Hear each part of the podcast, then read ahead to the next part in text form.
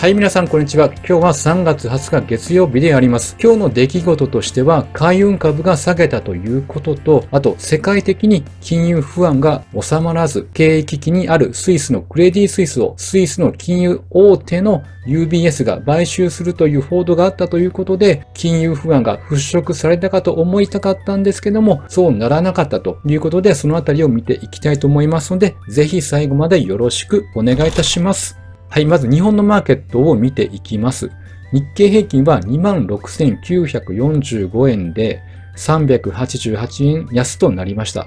終値で27,000円を割ったのは1月以来となりました。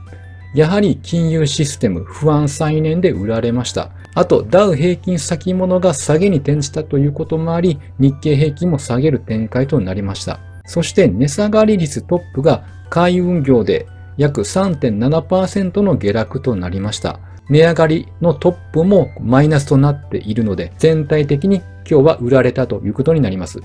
で、明日21日が日本市場休みということと、FOMC 前や、あと配当取り前ということもあって、積極的に買いを控える試合ではなかったのかなと思います。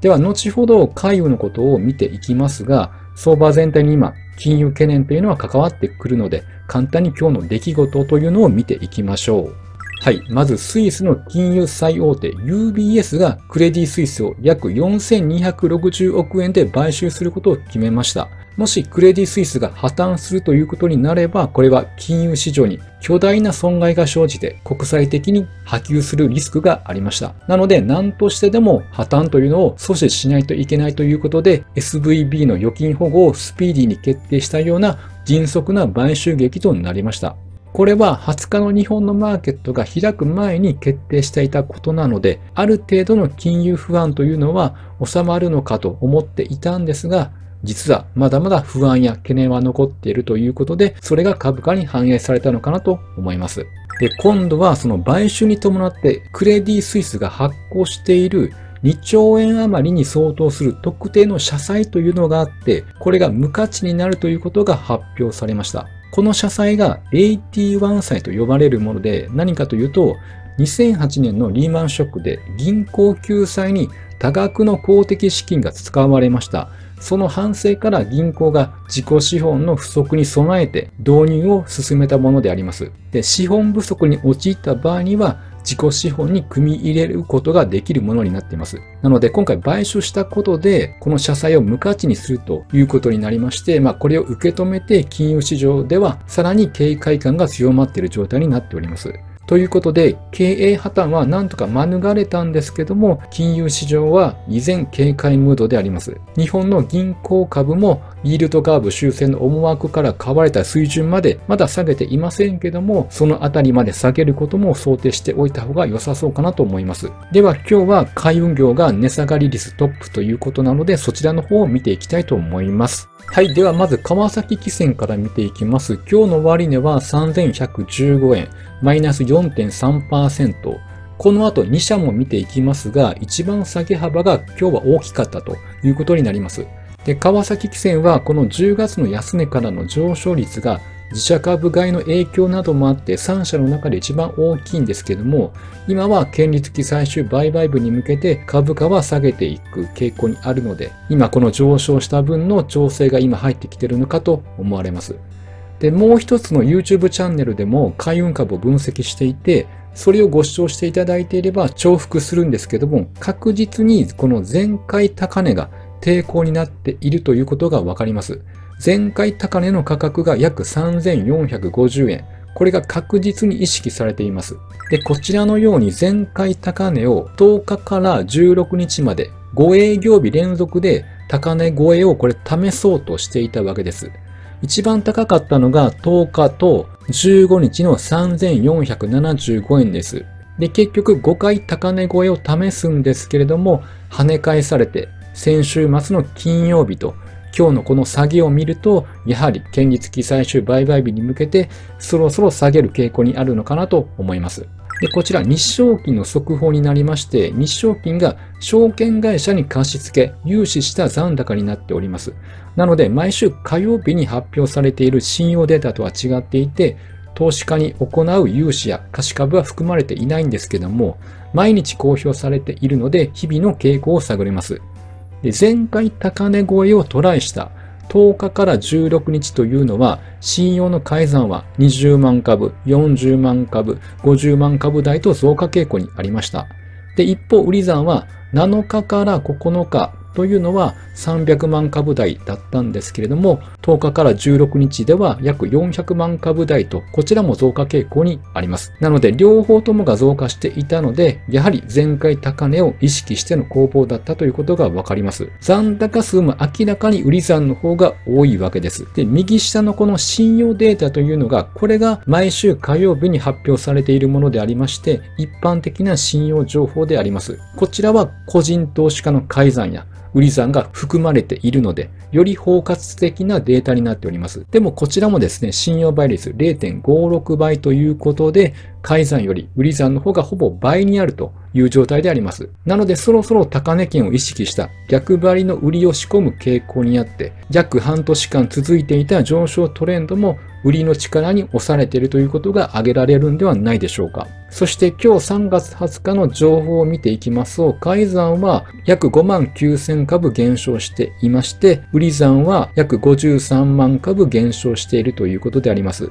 おそらくこの減少というのは買い戻しかと思われます。それでも株価は下げているということなので、現物の売りなどもあるので、トレンドは下向きに変わってきているということがわかるんではないでしょうか。続きまして、こちらが日本郵政のチャートです。今日の終値は3198円、マイナス3.5%となりました。こちらもこの前回高値を意識された動きとなっております。3700円を超えれずに下げてきております。まあ、日本郵政の場合は、中期経営計画の発表がありましたが、株主還元が交換されなかったということで、3社の中ではこの高値からの下げが一番大きくて、今ではこの紫色の200日移動平均線まで降りてきている状態であります。海運3社の動きはある程度連動しているので、日本郵政の株価がこの200日移動平均線を意識して押し目をつけるのかというのも参考になりそうな位置にいるのかなと思っております。そして商船三井、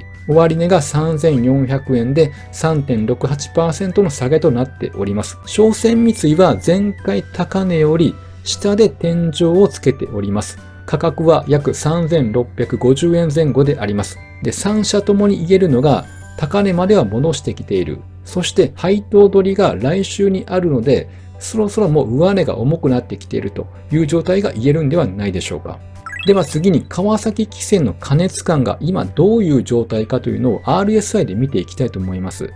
RSI は42.8ということで、この50のラインを久しぶりに割ってきました。去年の10月からの上昇トレンドのこの過程の中では、ほとんどこの50を割ったということはなかったわけであります。これがどういうことを意味しているかというのを RSI の計算式を見ればより意味がわかるのでそれを見ていきましょう。まず RSI というのはこの14日間の中での値上がり幅と値下がり幅の平均を用いて求めます。